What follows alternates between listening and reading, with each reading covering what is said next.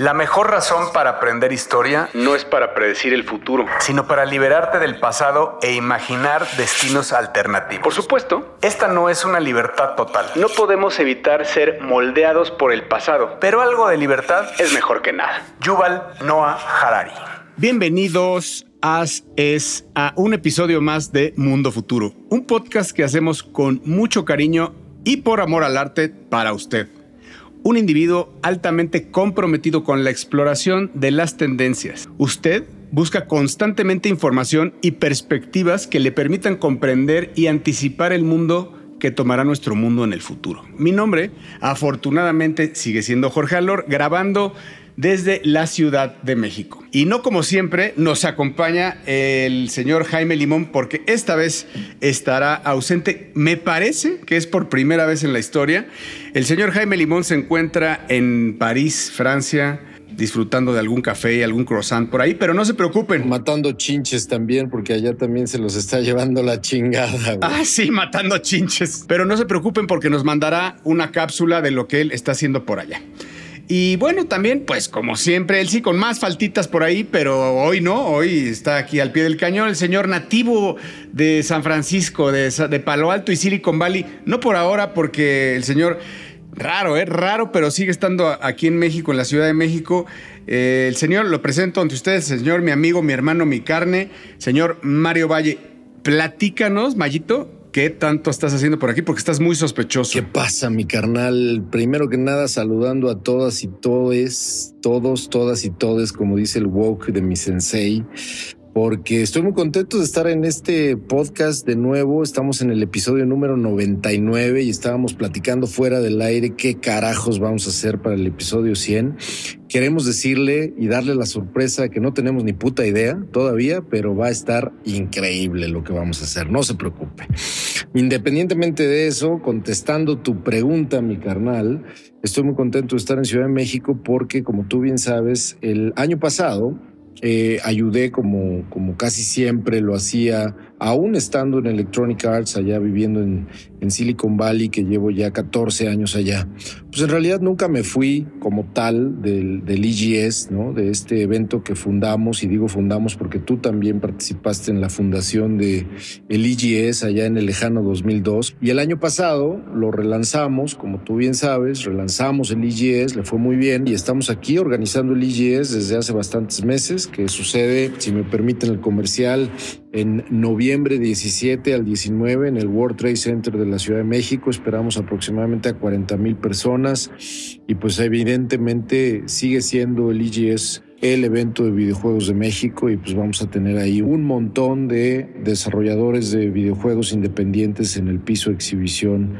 del EGS. La gran mayoría mexicanos, todos independientes, ninguno de una compañía gigantesca y eso me da mucho orgullo y mucho, mucha satisfacción. Así que eso estoy haciendo acá en Ciudad de México. Pues me da muchísimo gusto escucharte y escuchar que le va muy bien al evento. La verdad es que tengo gratos, gratos recuerdos y muchas anécdotas de, los primeras de las primeras ediciones del EGS, que para quienes no sepan, en sus siglas... Entertainment Gaming Show. Entertainment Gaming Show.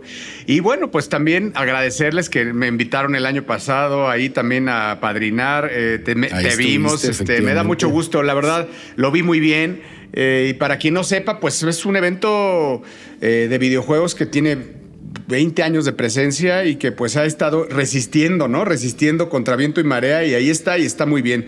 Así que eh, les deseo la mejor de las suertes y pues ya saben, mi corazón está con ustedes. Gracias, mi carnal. Pues sí, y bueno, a mí me toca como siempre, ya que el buen James va a darnos su cápsula y no está aquí para saludarnos y decir su clásico don Jorge, don Emilio, don Mario, ¿cómo están?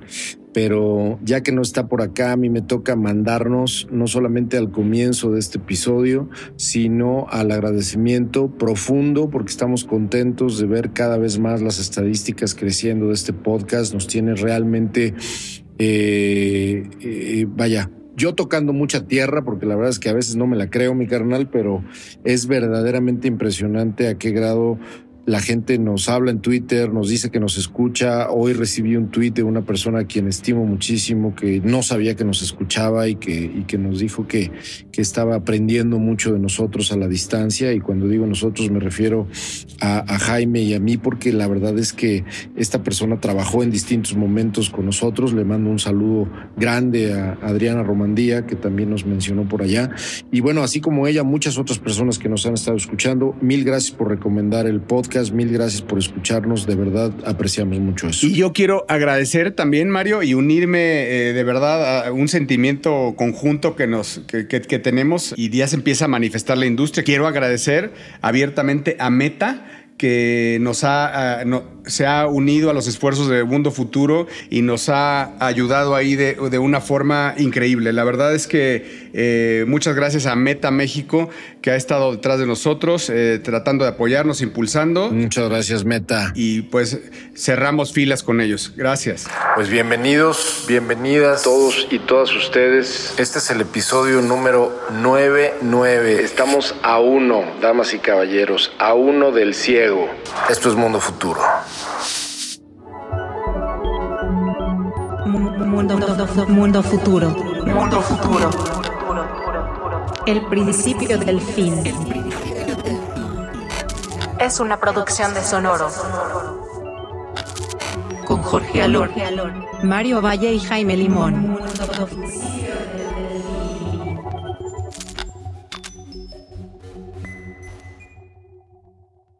Bueno, déjame contarte, querido Mayito, una tierna historia que nuestro protagonista es Elon Musk. Y no me gustaría regresar a ese tema, pero no lo podemos dejar en paz. Pero bueno, la tierna historia es que Elon, el, el, el joven Elon, vio un documental sobre, en algún momento en el 2012, sobre la enfermedad de Parkinson.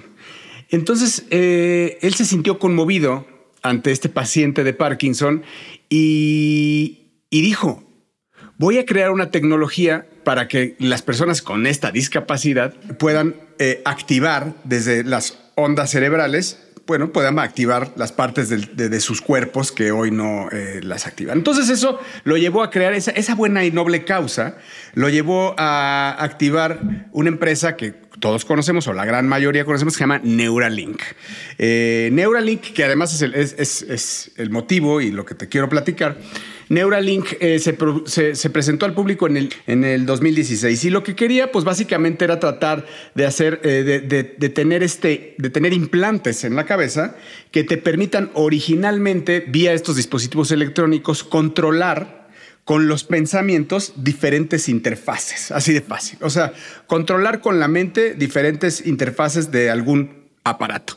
Eh, esto no es algo nuevo, no es algo nuevo ni que Neuralink lo esté descubriendo. Para entonces, ya para el 2016, ya había varias personas que lo estaban haciendo. Él se sintió conmovido. Vamos a, vamos a, vamos a creérnosla como, como Walter y Saxon. Este, vamos a creer este, que estaba conmovido y que gracias a eso empezó. Eh, gracias a eso, pues empezó con los implantes y se dio cuenta, pues que se podían hacer más cosas, incluso que podía, que podíamos llevar hacia un upload a download de, de, de, información. O sea, que podrías cargarte en la cabeza libros, eh, eh, videos y podría descargarte a su vez también recuerdos, etc. Y esto pues hasta el momento no se ha logrado. ¿Qué es lo que se ha logrado hasta el momento?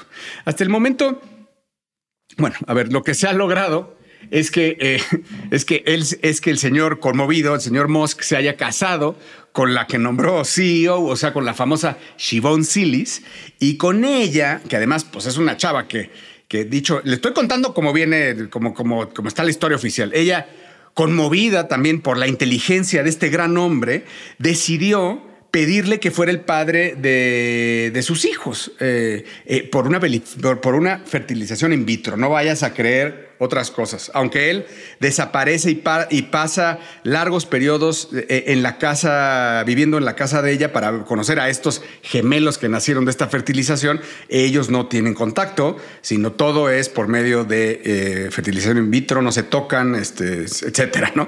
Este, ellos no, no, nada más los hotcakes en la mañana y de ahí se saludan, leen el periódico y ya, Este.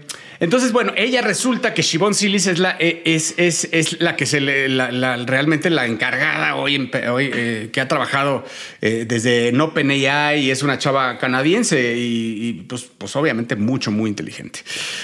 Bueno, pero ¿por qué te digo todo esto? Porque la FDA aprobó en este año que se siguieran con, o sea, aprobó que se pudieran realizar ya los primeros experimentos.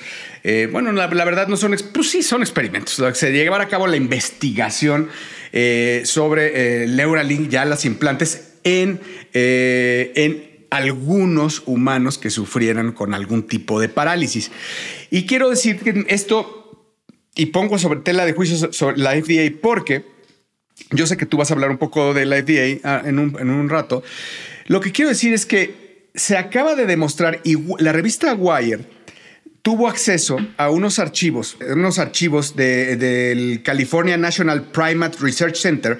Y bueno, pues resulta que tuvo acceso a esto porque los changuitos con los que estuvieron haciendo los primeros implantes de Neuralink, que fueron muy famosos, que aparte hablan, se hablan de 35, 40 oficialmente, que fueron muy famosos por el video donde el changuito juega Pong.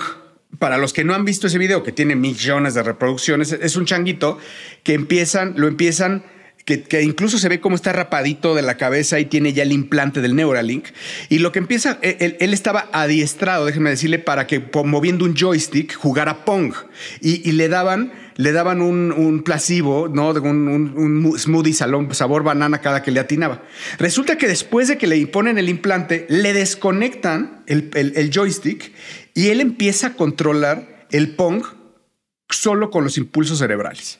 Entonces esto es algo increíble. Está, véanlo, está en YouTube. Pónganle este Monkey Playing Pong Neuralink y les va a salir. Y es algo impactante. Eh, bueno, pues resulta que el, este instituto de, research, lo, a lo que Wire tuvo acceso, es que los, los changos empezaron a morir ya. Entonces, y se empezaron a morir de, de causas horribles, güey. O sea, tipo, les explotaba la cabeza, tenían aneurismas, se les llenaba de líquido el cerebro, pues se movían llenos de ataques epilépticos y ahora hay ya hay una protesta formal de un grupo ambientalista, claro, de que paren las, las pruebas con los, primates, con, los, con animales. ¿no? Entonces, fuerte. Qué fuerte, ¿eh? O sea, este, esta es una noticia que no es ligera. Es decir, esto puede echar para atrás muchos de los esfuerzos y de los avances que ya traía Neuralink, justamente como bien decías, hacia encaminarse por lo menos a, a rascar la probabilidad de empezar a, a hacer pruebas humanas. Exactamente. O sea, pero ve, Mario, el nivel de la conversación que tenemos tú y yo ahorita. O sea, estamos hablando o sea, vaya, me, quiero ir a una conversación de café de Mario y Jorge cuando esto era absoluta y completamente ficción. Y voy a hablar de The Matrix, ¿no? Que podías hacer un upload y un download y te conectaban. Eso es Neuralink. Y hoy está pasando. Y está pasando con primates experimentándose. Esto es ético o no ético, lo dejo a la consideración del respetable, pero lo que sí está es que están aprobando en este 2024 que empiece la experimentación con humanos, Con humanos. Vaya, si le compramos la historia romántica a Elon de, que, de hacer algo por la humanidad y eso, bueno, pues check.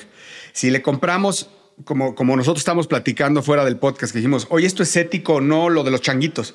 Se van a seguir muriendo. ¿Cuántos más? ¿Cuántos changuitos más? Pues van a ser 200, 500, 2000, quizá.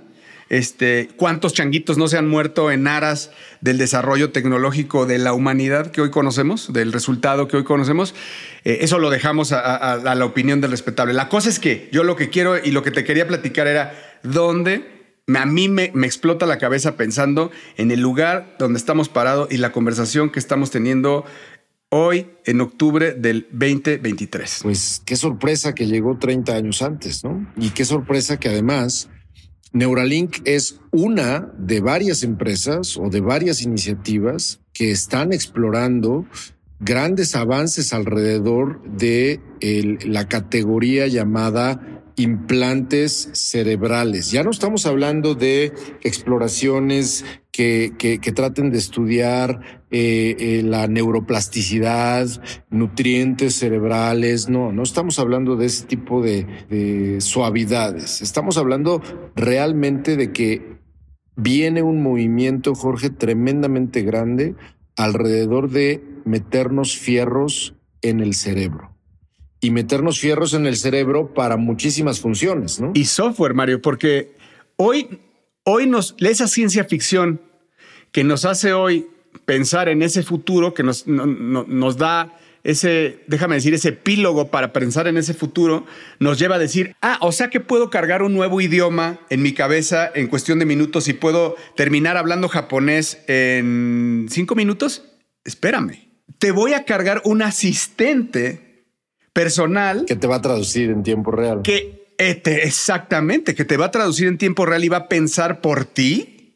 Pregunto cuando este, Mario, cuando alcancemos el AGI o sea, en sus siglas, el Artificial General Intelligence, ¿tendremos o cada humano tendría cargado un AGI en la cabeza hablando de los próximos 30 años? El apunte que me acabas de hacer con relación a que es software y no nada más hardware, evidentemente puede sonar lógico, pero es yo creo que la parte más importante de lo que estás diciendo, porque no se trata del fierro por el fierro, se trata de que esta, esta línea que divide a la estructura nerviosa biológica que tenemos en el cerebro, las millones y millones y millones, ¿qué digo millones? Miles de millones de neuronas que nos hacen funcionar en todos los aspectos de nuestra vida física y mental. La línea entre esa, digamos, ese ecosistema biológico y el ecosistema de bits y bytes, el ecosistema de señales electromagnéticas navegando por transistores diminutos está a punto de borrarse. Y eso creo que es una de las grandes promesas de Neuralink. Y les voy a decir algo que a mí me asusta. Esto sí es totalmente pacheques de futuro, pero es si Elon Musk, Mario, va al ritmo que lleva, va a vivir, este dude tiene 50 años, va a vivir 120 años por lo menos.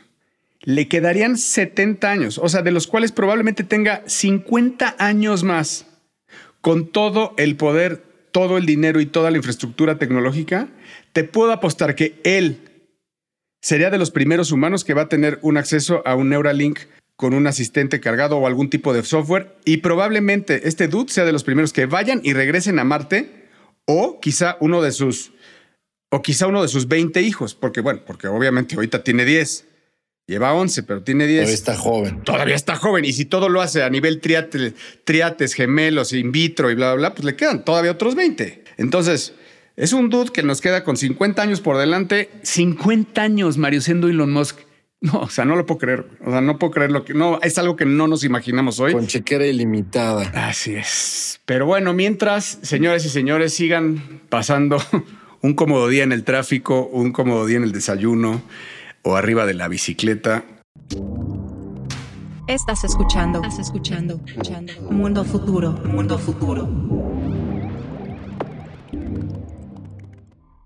Oye, mi carnal, y hablando de 20 hijos y hablando de estas costumbres que tiene el señor Elon Musk, el día de hoy, fíjate que yo traigo un tema un poco mezclado y esa mezcla es, es lógica y tiene su lógica y voy a tratar de conectarlo de una manera, digamos, bastante clara, no muy, no muy larga, pero estaba hablando de 20 hijos justamente con el tema de Elon Musk que estabas tocando.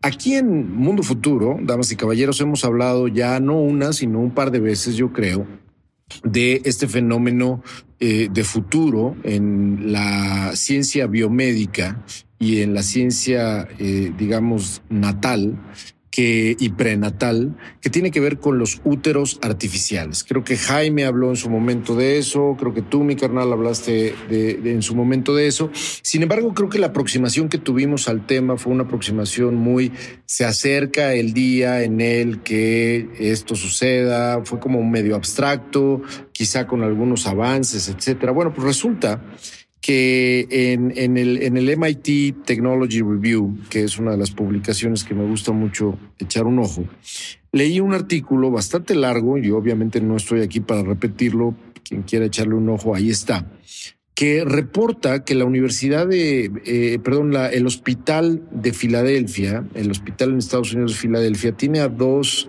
investigadores, ahora te voy a decir sus nombres, uno de ellos se llama Mark Mercurio, eh, que es un eh, neonatólogo y bioticista que también es eh, de la Escuela de Medicina de Yale.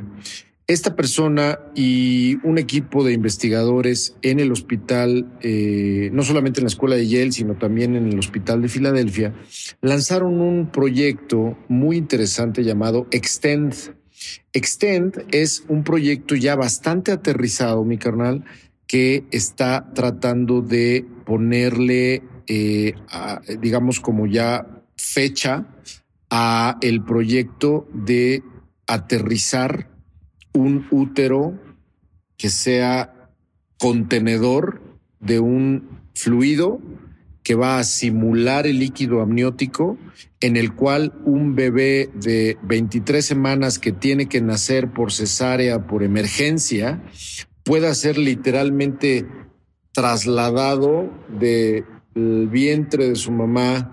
Este aparato llamado Extend, que es literalmente una bolsa de líquido llena de cables y llena de computadoras alrededor, es eh, un proyecto de esta empresa llamada Vitara Biomedical. Eh, dije que este señor Mercurio está involucrado. en realidad está creado este proyecto por dos investigadores llamados Alan Flake y Marcus Davy del, del, Hospital Infantil de Filadelfia que estaba yo diciendo. Mercurio está en la parte de Yale colaborando con otras cosas. Pero el punto al que voy es que ya existe hoy en día un aparato que está siendo probado. Fíjate, han nacido y han sido tratadas desde este punto de vista 300 ovejas, mi carnal. 300 ovejas han sido ya, digamos, trasladadas del vientre de la mamá a este líquido amniótico que simula ser un útero.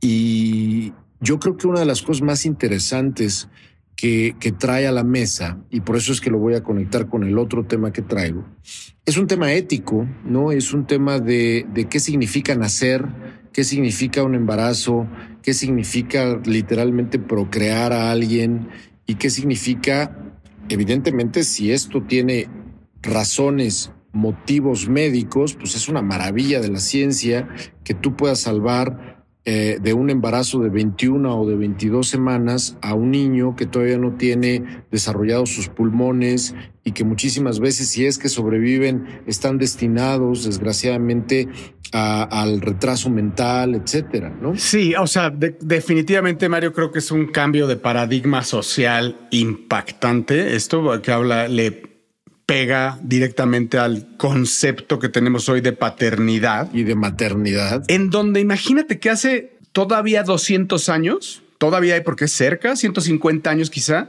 pues la, la gente que tenía que acudir a una cesárea moría la madre o moría, o más, no había cesáreas, o, había que escoger muchas veces entre, entre el niño y la madre, eh, eh, o, vaya, 200 años con estos partos de, gran riesgo, de gran dolor, ¿no? De donde se desmayaban las madres del miedo y, de, perdón, del, del dolor. Y hoy en día estamos llevando, yo pienso que esto al ritmo que lo vimos avanzando, porque Mario, esto lo hablamos a nivel, como dices tú, a 14 mil pies de a 14 mil pies de altura hace meses. Y hoy en día estamos, estamos viendo que ya viene la primera instalación que ya va a tener estos úteros artificiales. Y si esto sigue caminando, pues al final veremos, así como veremos en, un futuro que manejar un coche a alta velocidad es cuestión, es, se va a ver como los chimpancés del pasado nosotros y como, eh, eh, hoy vemos a las personas que fuman, pues, eh, perdón que a todos los que fuman, escucho, acabamos de perder medio auditorio de Mundo Futuro, perdón, mi comentario, perdón. Este, así como se ve eso, se va a ver, probablemente se vea a las madres que decidan embarazarse, Mario. ¿no? Ese es uno. Y la otra es y si esto se hace común en un futuro, de alguna forma no habría familia o el concepto de paternidad porque posiblemente, lo dijo Jaime algún día, los gobiernos podrían empezar a crear personas, personas hijas de gobierno. A eso iba, porque en realidad estamos hablando de que se está creando una tecnología que es capaz de gestar a un ser humano fuera del ser humano. Y no estamos hablando de in vitro, no estamos hablando de, vaya, estamos hablando de un paso previo a la clonación humana, ¿no? Un paso previo que es una tecnología externa al ser humano que está gestando a una entidad que cuando nazca va a ser también un ser humano, pero de distintas características probablemente. Éticamente, señores, no nos estamos metiendo. Es, es como la parte ética de CRISPR, como la parte ética de la clonación humana. Es decir, la tecnología está ahí. Así es, es un avance tecnológico que está sucediendo. La tecnología llegó rápido porque las veces que las hablamos acá, las hablamos desde un punto de vista muy teórico y estamos hablando de que ya existe un hospital infantil que está, por lo menos desde, desde el punto de vista médico y de salvar vidas, hoy en día lo están utilizando o lo quieren utilizar para salvar a este tipo de bebés. Y ahora que tocas el tema ético, Jorge, yo lo conecto con el otro tema que tiene que ver también con la gran pregunta, ¿no? De qué significa ser familia, de qué significa en ese sentido tener, tener a un bebé cuando, digamos, la biología nos... Woke. Eh, soy medio woke, la verdad, efectivamente. Soy una persona que está muy abierta, por ejemplo, y ese es el tema al que me voy a referir en este momento, a las relaciones abiertas no monógamas, ¿no? A las relaciones que tienen que ver con no dos personas nada más, sino que es, eh, por ejemplo, en San Francisco, en donde vivo hace muchos años, en 2014, 2013, conocí a unas personas, creo que ya te he platicado, Jorge, conocí a unas personas de casi 60 años que tenían muchos años viviendo juntas, unas tres personas, que no estaban casadas por ningún tipo de estructura legal, pero que estaban casadas por un tipo de ritual que habían hecho desde hace muchos años. Ahí yo creo que nietos de hippies o hijos de hippies y eh, nietos de las comunas o hijos de las comunas pero estamos hablando de, de, de, este tipo de estructuras que en este, en este caso llamaba triada, ¿no? Una triada de una señora y dos señores que vivían juntos y que se amaban los tres. No estábamos hablando nada más de, de que la, la mujer era ahí la ganona, sino que los tres tenían una relación.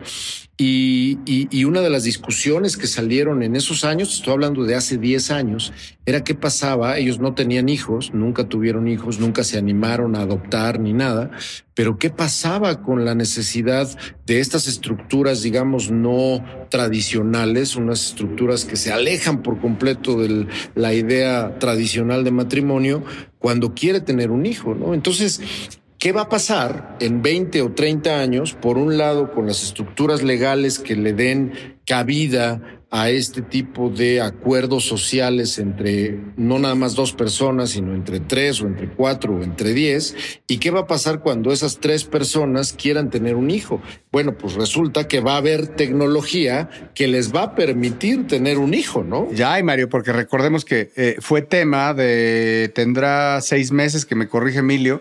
Eh, pero se, nació el primer hijo de tres personas, ¿no? Que, a ver, fue el resultado de, de, alguien que se postuló porque una de las personas no podía. ¿Se acuerdan? Lo tratamos el tema aquí, pero al final. Me acuerdo perfecto. Tiene el material genético de las tres personas. O sea, hoy es posible ya que estos matrimonios poliamorosos funcionen también para procrear, ¿no? Eh, y hay, países, los Países Bajos. España, Canadá, Nueva Zelanda, Brasil, Uruguay, son países que están ya, algunos ya tienen y otros están evaluando ya con iniciativas de ley eh, los matrimonios, el, el, poliamor. Así es. Entonces, por un lado, lo que yo quería compartir el día de hoy con ustedes es que por un lado tenemos un avance biomédico, neonatal, hospitalario, eh, muy fuerte, pero por otro lado tenemos como una estructura social contestataria que está ahí esperando y esperando y esperando este tipo de avances tecnológicos que en algún momento van a permitir, como tú bien dices, que antes estas estructuras no tradicionales pues tenían, bueno, si eran, ya no te vayas lejos, una pareja, una pareja, fíjate lo que voy a decir, una pareja gay de dos mujeres. ¿Qué tenían que hacer para tener un hijo las dos? Pues lo único que tenía que hacer es que una de las dos echara a lo mejor un volado y a ver quién se va a eh, meter un espermatozoide científicamente hablando o, cogiendo con alguien para tener un hijo y que ese hijo sea nuestro, de, de nosotras dos. Hoy en día estamos encaminándonos a un futuro donde esas dos personas van a poder procrear de una manera no gestacional necesariamente, van a poder crear con su ADN de las dos a una persona completamente nueva en estos úteros externos. Y le van a ir a dar la vuelta los domingos a ver cómo va. Y se va a parecer a las dos. Así que bueno, pues ahí sabemos que las opiniones son encontradas. Eh, forme usted su propia opinión, pero ese es, ese es el futuro que nos espera a cortísimo plazo. Estás escuchando, estás escuchando, escuchando. Mundo futuro, mundo futuro. Bueno, y como dijimos al principio, el grandísimo y gigante de la tecnología, el visionario, el sensei. Adonis. El Adonis de los chips.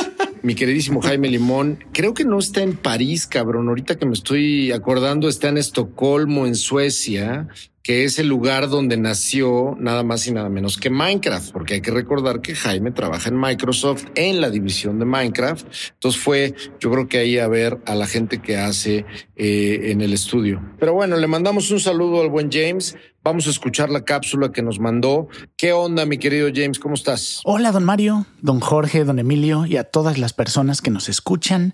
Eh, esta vez no coincidieron los horarios para poder grabar todos juntos. Eh, porque me encuentro en un viaje de trabajo, ando por Suecia, cabe aclarar, eh, sé que por ahí había algunas dudas en dónde andaba yo. Estoy en la ciudad de Estocolmo, en Suecia, esta semana. Y bueno, desde aquí les mando un gran saludo y les, les quería compartir algo que me tocó vivir por acá estos días, esta semana que anduve aquí. Eh, la zona metropolitana de Estocolmo está situada en un conjunto de 14 islas. Alrededor de las, islas hay puentes y hay manera de moverte, ¿no? Entre hay transporte acuático, hay transporte, obviamente, eh, en, en, autos, hay transporte público, bicicletas, ves muchísimas bicicletas, la gente se mueve mucho así. Y eh, de hecho, el archipiélago de Estocolmo, y que hay posibilidad de tomar tours, es muy bonito, eh, está compuesto de alrededor de 30.000 islas, obviamente de diferentes tamaños, eh, de las cuales solo 200 están habitadas. Les comento todo esto porque como se imaginarán, con tantas islas y siendo un archipiélago, el transporte marítimo o acuático es bien importante en esta zona. Y estando aquí, me tocó probar algo que me llamó mucho la atención. Es el primer ferry. Eh, que yo sepa, este es eh, el único lugar en el mundo, es el primero en el mundo en su tipo. Eh, es un ferry de transporte eléctrico autónomo. Eh, que por el momento simplemente cruza una bahía entre dos zonas más o menos turísticas con bastante movimiento en las, en, alrededor de la ciudad de Estocolmo. Ah, como mencionaba, es el primero en su tipo. La idea es transportar únicamente personas eh, y utiliza muchísimas tecnologías. Estuve leyendo un poco conforme eh, andaba yo en el, en el ferry. es un trayecto corto, pero utiliza cámaras utiliza radar, utiliza láser, LIDAR, para estar viendo este, distancias y objetos alrededor y tiene un sistema ultrasónico para navegar.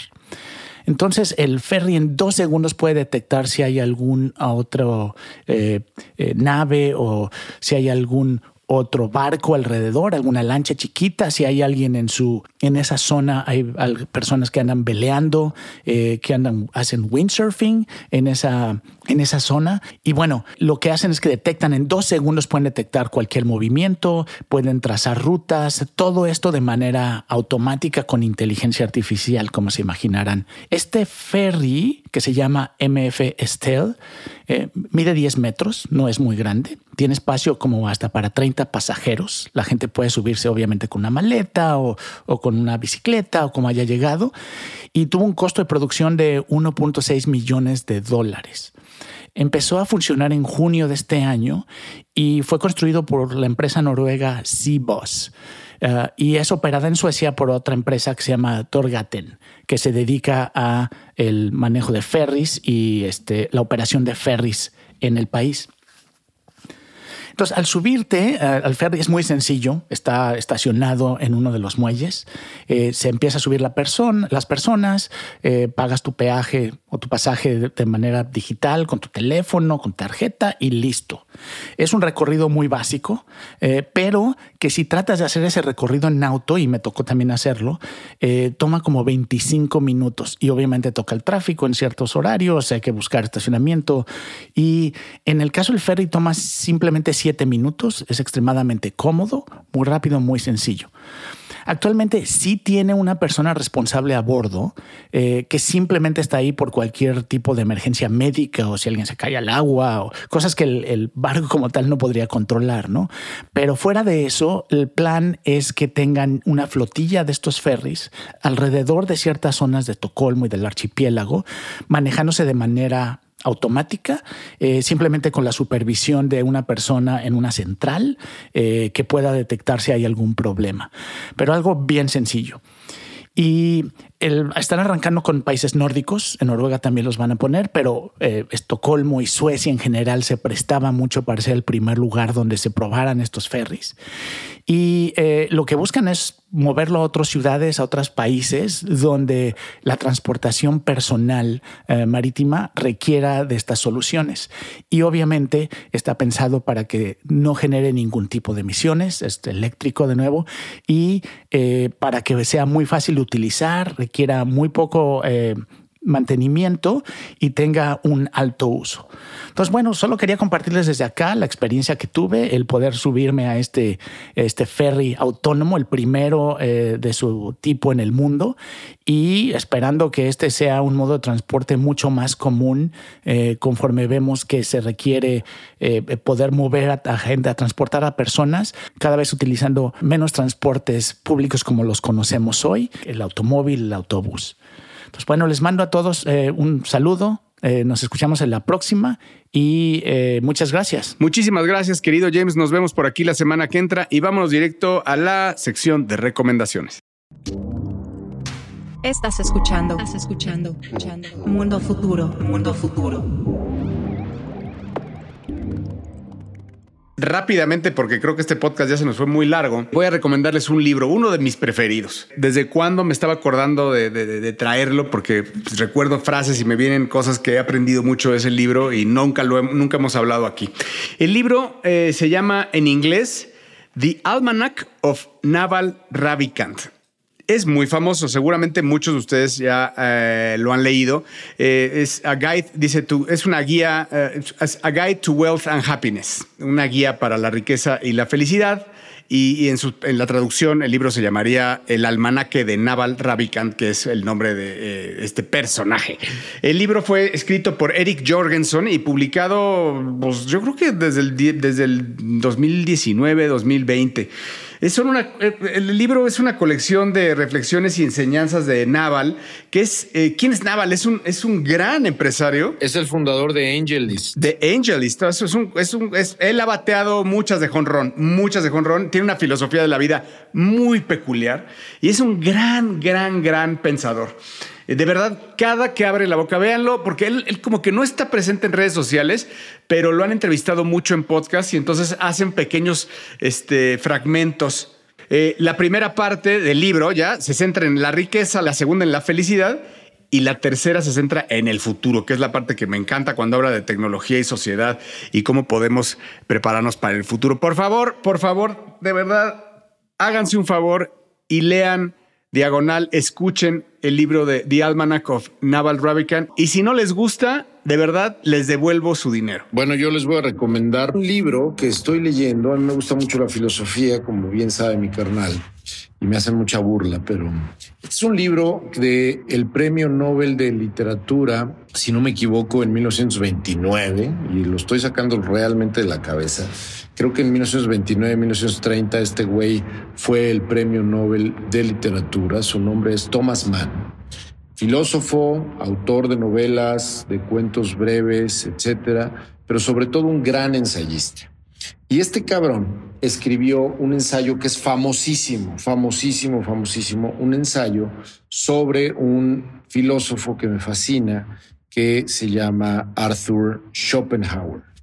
Arthur Schopenhauer es un filósofo del pesimismo, un filósofo muy, muy mal entendido, eh, gran influencia de Nietzsche, gran influencia de Nietzsche, gran influencia de Wagner en la música, etcétera, un chingonazo. Eh, ese es, eh, no es un ensayo fácil, no es un ensayo fácil, pero sí es un ensayo que verdaderamente le da un análisis bastante justo a la filosofía de Schopenhauer. En este libro que compré también vienen dos ensayos adicionales, también de Thomas Mann, sobre Nietzsche, que me gusta muchísimo, y sobre Freud, que no me gusta tanto, la verdad, me cae medio gordo el viejito.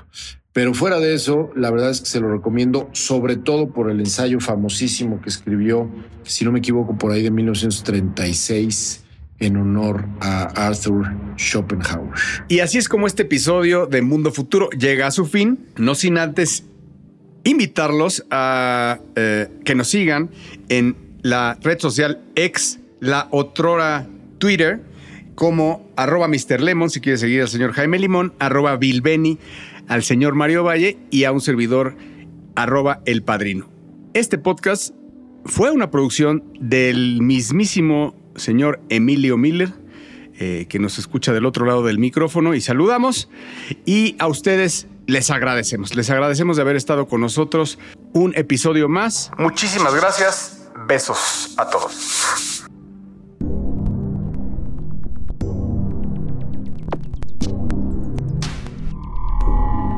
Esto fue, esto fue, Mundo Futuro, Mundo Futuro, el principio del fin. Síguenos en Twitter, Spotify y Apple Podcast.